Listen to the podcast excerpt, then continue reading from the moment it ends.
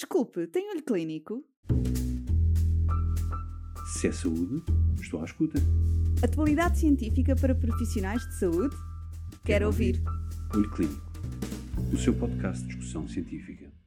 No segundo episódio dedicado à anestesiologia em cirurgia robótica, continuamos a conversa com o Dr. Miguel Desterro Guzmão e com o Dr. Ricardo Mota Pereira, que nos falarão das intercorrências e complicações descritas na literatura neste tipo de cirurgia.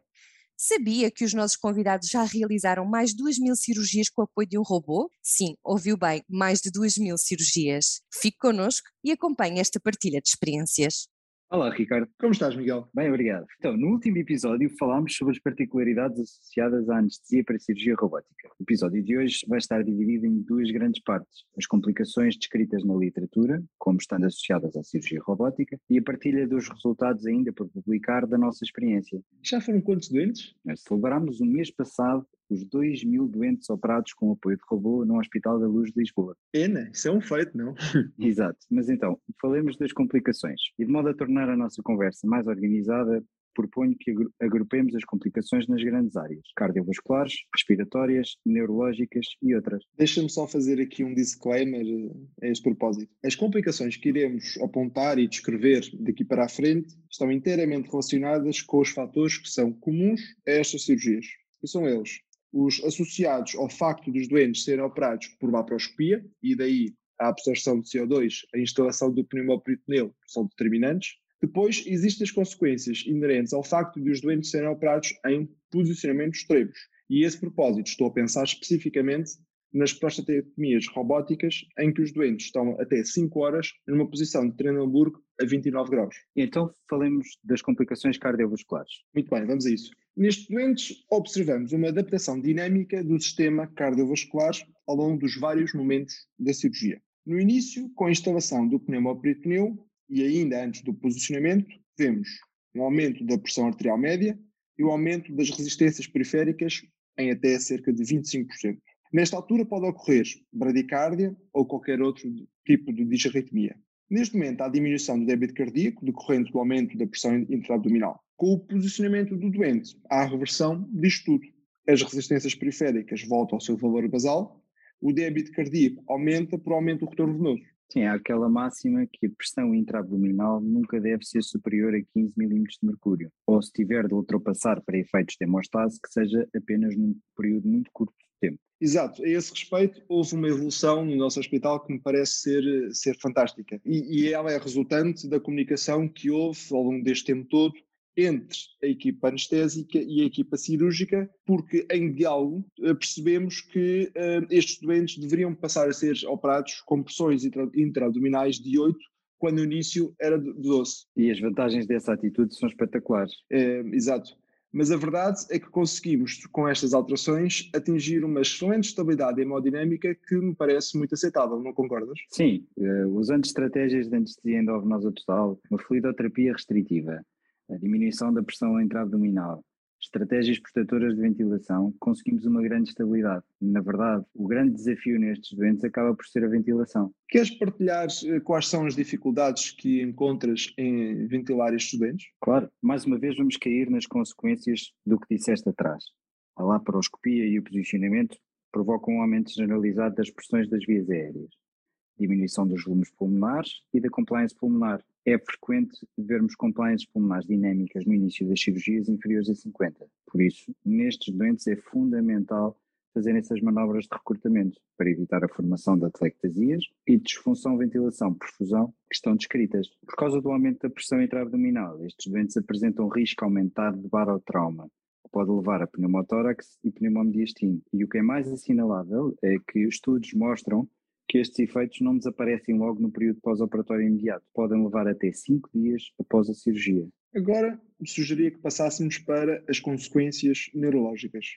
E aqui é claro que temos de falar no mais do que provável aumento da pressão intracraniana que estes doentes sofrem claramente. São tantos os fatores que existem que para mim é, é difícil enunciá-los, mas ainda assim o pneumoperitoneu, o aumento da pressão intratorácica que compromete a drenagem venosa cerebral e o tal Trennenburg a, 20, a 29 graus durante um tempo prolongado contribuem claramente para a ocorrência do edema cerebral. Por isso, é fundamental irmos controlando a PaCO2, porque, como nós sabemos, faz toda a diferença. Da mesma forma, evitando o efeito vasodilatador dos halogenados, usando estratégias endovenosas totais, conseguimos prevenir a ocorrência deste, deste tipo de complicações. Sim, Ricardo, e não esquecer a fluidoterapia restritiva, que também é fundamental. Tens toda a razão. Outras complicações que são muito frequentes são os oculares. Por isso, a proteção dos olhos é fundamental. Não basta hidratá-los. Temos mesmo de garantir que estão isolados com pensos oculares, porque aquilo que fomos vendo é que há uma drenagem do conteúdo gástrico para a cavidade oral e desta para os olhos. O que disseste faz-me lembrar numa controvérsia que é clássica, que é usar ou não sonda nasogástrica para evitar esta complicação. Sabes, não existe nenhuma evidência clara que nos ajude a responder a essa questão. Por um lado, a colocação da sonda nasogástrica pode ajudar a promover o esvaziamento gástrico. Por outro, a própria existência de uma sonda torna os esfínteres esofágicos permanentemente incompetentes e pode agravar ainda mais o problema. Por isso, podemos esvaziar o estômago no início da cirurgia e remover a sonda, ou não colocar sonda e proteger antes os olhos. Penso que estas duas estratégias serão as mais consensuais e as mais vantajosas. Concordo plenamente. Agora gostaria de falar acerca das complicações vasculares. Está descrito na literatura, e vimos isso acontecer em alguns dos nossos doentes, queixas compatíveis com eventuais episódios de isquemia transitória nos membros inferiores. É claro que sabemos que estas queixas estão, uma vez mais, relacionadas com a mesma coisa de sempre, que já dissemos várias vezes, ou seja, posicionamento e pneumoperitoneum. Por isso, nós passámos a, a, usar os sistemas de compressão alternada porque nos parece ser aquele que permite responder melhor a este problema. Por fim, temos as emergências intraoperatórias, que são exponencialmente mais difíceis pelo simples facto de termos o valor acoplado. Há estudos que mostram que uh, equipas bem treinadas podem demorar até 10 minutos antes de conseguirem iniciar manobras de SAD de forma a manterem uma circulação eficaz. Por outro lado, é fácil perceber que qualquer episódio de estubação acidental seja um autêntico desafio. Felizmente nunca tivemos nenhum desses casos que descreveste, mas podemos dizer através da nossa experiência em ambiente de simulação, que isso é exatamente, acontece exatamente isso. Tivemos tempos eh, semelhantes ao que descreveste. Requer de facto equipas altamente treinadas e rotinadas para lidar com estes eventos. Por fim, e, e apesar de já não nos restar muito tempo, desafiava-te a partilhares connosco os nossos dados. Muito bem, vamos a isso. Então, para termos uma ideia daquilo que fomos fazendo ao longo deste tempo, fizemos um estudo retrospectivo de todos os doentes submetidos a procedimentos urológicos, robóticos, claro, desde 2016. Para isso, pegámos em, nos dados de 530 doentes. E as conclusões a que chegámos foram estas.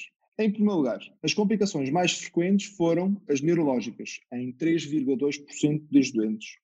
Tivemos quadros de agitação, de delírio no período pós-operatório imediato, que julgamos estarem associados exatamente àquela questão do edema cerebral. A esse propósito, a ecografia do nervo óptico pode ser um contributo importante para irmos avaliando a forma como eh, evolui exatamente este edema. Em segundo lugar, tivemos queixas de ilvas paralítica em cerca de 2% dos doentes, depois queixas compatíveis com polineuropatia periférica em 9 casos, Ser, ao contrário do que se estaria à espera, as complicações respiratórias não foram muito frequentes. Não, tens razão. De facto, uh, as complicações respiratórias, ao contrário do que nós talvez estivéssemos à espera, ocorreram apenas em 1,3% dos nossos doentes e estas traduziram-se em casos de dispneia no pós-operatória, com necessidade de reintubação num caso e em ventilação uh, prolongada no outro. Outra particularidade é não teres referido as complicações cardiovasculares. Felizmente tivemos apenas três casos, para ser mais concreto. Exatamente. Agora queres especificar quais são os casos?